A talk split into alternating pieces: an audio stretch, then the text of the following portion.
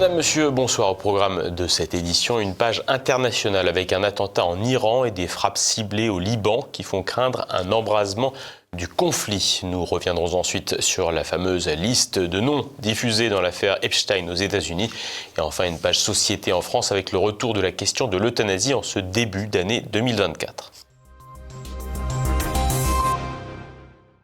Israël-Palestine, Liban-Irak, Iran-Syrie, depuis la résurgence du conflit israélo-palestinien ravivé le 7 octobre dernier, la crainte d'une régionalisation du conflit est dans tous les esprits, une hypothèse qui reste toutefois à nuancer. Le point avec Elise Blaise. Les points chauds se multiplient au Proche et au Moyen-Orient. Déjà réputée pour être une zone en proie à des affrontements réguliers, la région connaît une multiplication des frappes depuis l'attaque du Hamas sur Israël le 7 octobre dernier, dont la riposte place la bande de Gaza dans une situation sanitaire catastrophique, en plus des 20 milliers de morts.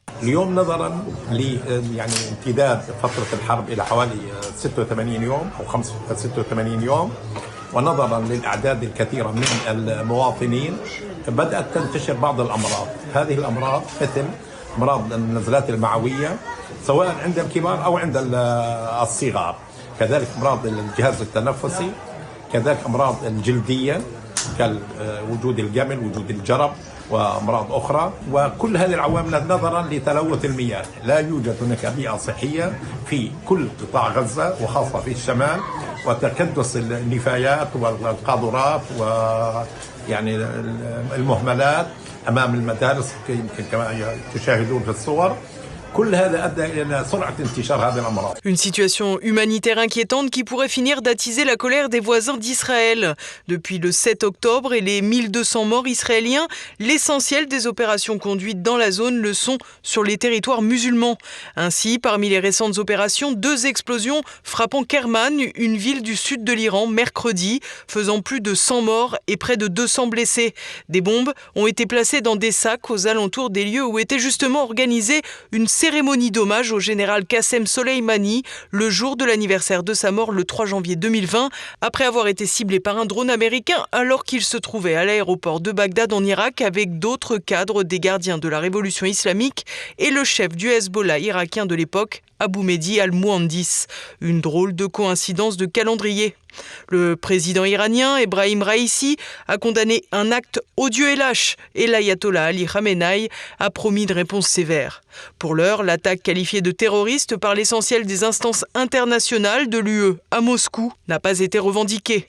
Si tous les regards se tournent du côté israélien pour la provenance des bombes, surtout après qu'une source de Washington l'a affirmé, le département d'État américain a estimé qu'il était absurde de suspecter les États-Unis ou Israël dans une telle opération ajoutant que l'Amérique voulait avant tout éviter l'escalade. C'est dans ce cadre d'ailleurs qu'Anthony Blinken entamait un nouveau tour du Proche et du Moyen-Orient ce jeudi pour éteindre les braises.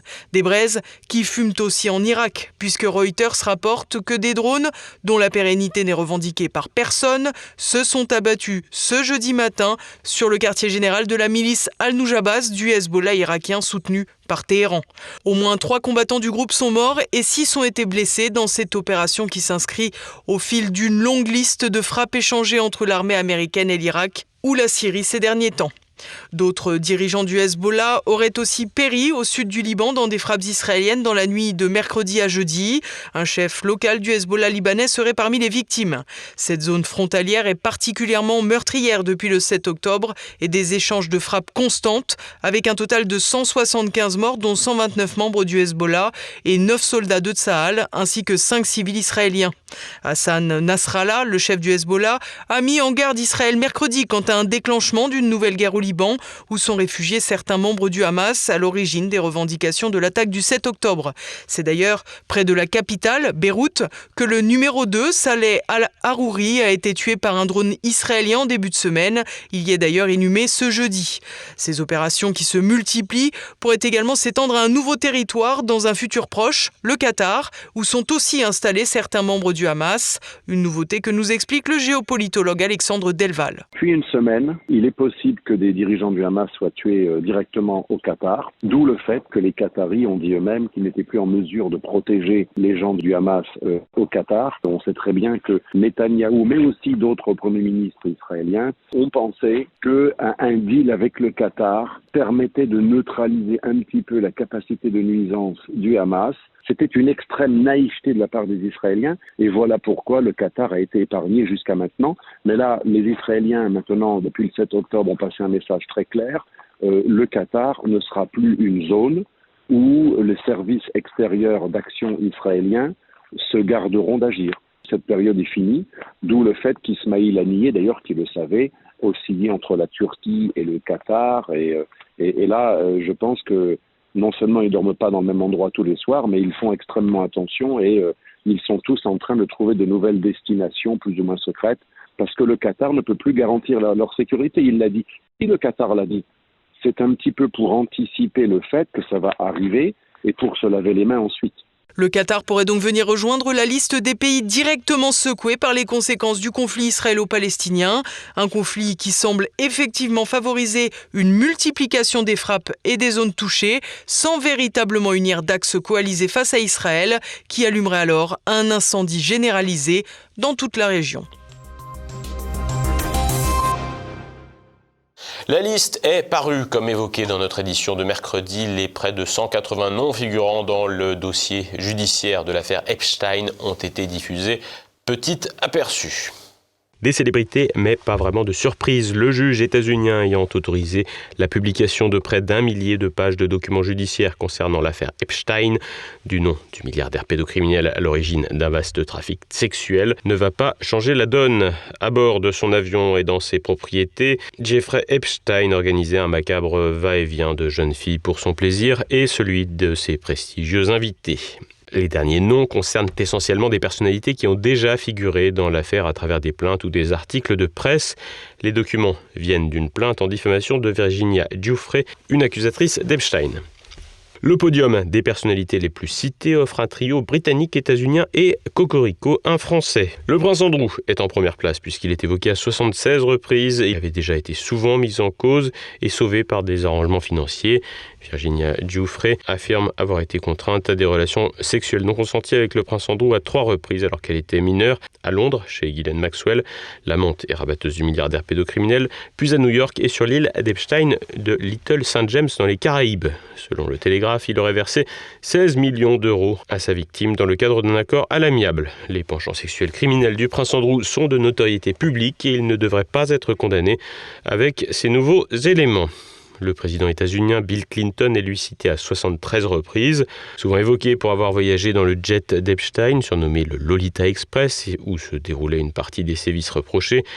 Les faits évoqués dans le document s'agissant de Clinton concernent des dates postérieures à sa présidence. En outre, aucune preuve n'est apportée sur son hypothétique passage sur l'île de Jeffrey Epstein. Connu pour ses phrases que le président, aujourd'hui âgé de 77 ans, ne devrait pas être inquiété, tout au plus passer au statut de paria. Le français qui complète ce tiercé macabre est Jean-Luc Brunel, entrepreneur dans le mannequinat. Il s'était suicidé en février 2022 dans une cellule française. S'il clamait encore son innocence, il avait cependant disparu pendant un an et demi après l'arrestation d'Epstein, avant d'être arrêté après une plainte de Virginia Giuffre. Le français est suspecté d'avoir servi de rabatteur pour l'homme d'affaires. Il apparaît à 56 reprises dans les nouveaux documents et des photos de lui avec Epstein et Ghislaine Maxwell dans le jet du milliardaire ont été rendues publiques depuis longtemps déjà. Hormis ce trio, difficile de trouver du nouveau. On trouve cependant un témoignage embarrassant pour le magicien David Copperfield, sans que cela soit vraiment probant. Le nom du scientifique Stephen Hawking a fait couler beaucoup d'encre. Pour rien. En effet, il figure dans le document mais n'est pas du tout concerné par les affaires et n'a d'ailleurs pas de lien avec Epstein, si ce n'est qu'il est passé sur l'île en 2006 après une conférence scientifique dans les Caraïbes mais il n'aurait absolument pas participé à des sévices sexuels, chose que sa condition ne lui permettait probablement pas. Le coiffeur des stars dans les années 90, Frédéric Fécaille, protégé de Jacques Desange, est lui aussi évoqué, mais sans aucune forme de preuve ni même d'accusation précise. Donald Trump est cité quatre fois, notamment par Jeffrey Epstein, qui se vante d'être allé à un de ses casinos à Atlantic City dans le New Jersey avec Virginia Giuffre et Johanna Joberg. Ces dernières n'accablent cependant pas l'ancien président. Les documents publiés ont tenu les rédactions et le public en haleine, mais ne nous apprennent finalement pas grand-chose. La présence de tel ou tel nom listé à partir des documents ne permet pas d'ouvrir de nouvelles pistes et participe plutôt d'une certaine confusion. Ainsi, les noms de l'acteur Leonardo DiCaprio et de l'ancien candidat démocrate à la Maison-Blanche Al Gore figurent dans les documents, mais ceux-ci sont cités car il est demandé aux victimes si elles ont vu ces personnalités avec Epstein, probablement pour tester leur fiabilité, alors que ces personnes n'ont rien à voir avec l'affaire. La présence de ces noms pourrait par ailleurs alimenter des rumeurs dans une affaire sordide et ajouter de la confusion, confusion qui peut profiter aux véritables coupables. Après de multiples reports, la légalisation de l'euthanasie sera bien au menu de l'année 2024, mais la fin de vie n'est pas un long fleuve tranquille et soignants comme militants pourraient déchirer la copie du gouvernement. Éclairage avec Rémitel. Macron va-t-il assassiner Hippocrate? Dans un communiqué commun exceptionnel, 19 syndicats et organisations de soignants ont exprimé leur inquiétude et leur consternation après des fuites de l'avant-projet de loi du gouvernement sur la fin de vie. Composé de 21 articles, celui-ci prévoit notamment d'ouvrir le suicide assisté aux personnes atteintes d'une infection grave et incurable, engageant leur pronostic vital à court ou moyen terme. Cette possibilité serait également accordée aux patients présentant des souffrances physiques réfractaires ou insupportables. Concernant les personnes en incapacité de s'injecter elles-mêmes la substance létale, l'avant-projet de loi introduit sans la nommer une exception d'euthanasie qui serait réalisée par un infirmier ou un médecin. Estimant que donner la mort n'est pas un soin, le collectif de 19 syndicats et organisations de soignants alerte sur une autre mesure du projet de loi, le secourisme à l'envers. Celle-ci prétend répondre aux fréquents cas d'euthanasie ratée. Voici le commentaire qu'en fait Claire Fourcade, présidente de la Société française d'accompagnement et de soins palliatifs. Pour moi, le secourisme à l'envers, c'est la médecine à l'envers et c'est tout l'envers de la société dans laquelle je veux vivre. Enfin, c'est un, un, concept comme ça, le secourisme à l'envers. Alors pour nous déjà soignants, je ne sais pas si les, les, les auditeurs peuvent s'imaginer, mais donc il s'agirait d'être dans la pièce à côté et de venir achever le patient euh, qui ne serait pas mort suffisamment rapidement.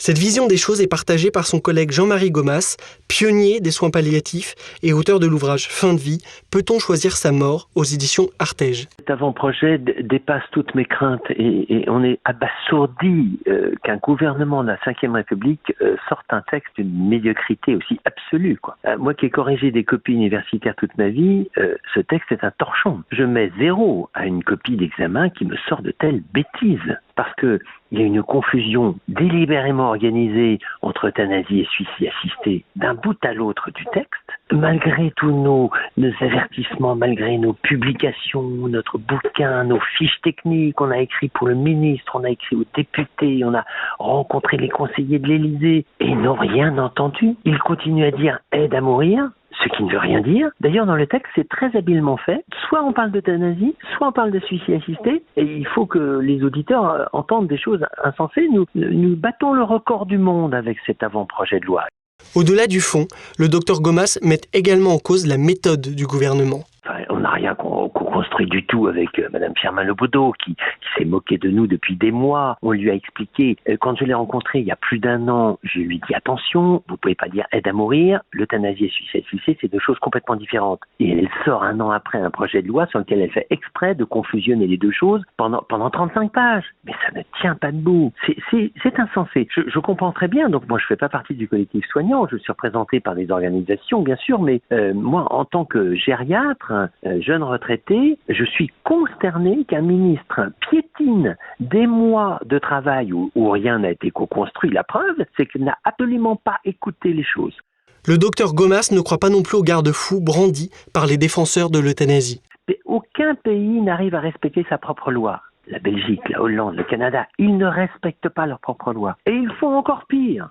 Vous vous rendez compte que le médecin doit se tenir prêt à injecter une dose de sécurité si le malade ne pas assez vite et que la famille, il est prévu dans ce test que la famille puisse aider le malade. La famille aider le malade à se tuer. Non mais, c'est totalement insensé. on, est, stupéfait d'un tel culot et d'une telle incompétence sur les enjeux éthiques. Côté politique, les opposants à la légalisation de l'euthanasie ont prévu de se retrouver le 21 janvier lors de la marche pour la vie. De quoi mettre la pression sur la droite de l'échiquier politique avant l'arrivée du texte au Palais Bourbon. Une opposition qui aura du pain sur la planche tant le terrain sociétal est privilégié par les exécutifs en difficulté. Après avoir endetté la France et meurtri sa population, le président s'est employé à la constitutionnalisation de l'avortement avant de passer à la légalisation de l'euthanasie. Un étonnant besoin de brûler les vies par les deux bouts. Et passons à présent à l'actualité en bref. Recep Tayyip Erdogan, toujours pragmatique. La Turquie a annoncé mardi qu'elle bloquerait le passage de deux navires de guerre britanniques destinés à renforcer la marine ukrainienne en mer Noire. En effet, les deux dragueurs de mines devaient passer par les détroits des Dardanelles et du Bosphore, de part et d'autre de la mer de Marmara, gardée par la Turquie en vertu de la Convention de Montreux signée en 1936 pour déterminer les règles de circulation dans la zone maritime. Ankara explique que sa position restera inchangée tant que la guerre en Ukraine durera, dans la mesure où un navire de marchandises avec pavillon panaméen a sauté sur une mine il y a quelques jours alors qu'il allait charger des céréales ukrainiennes.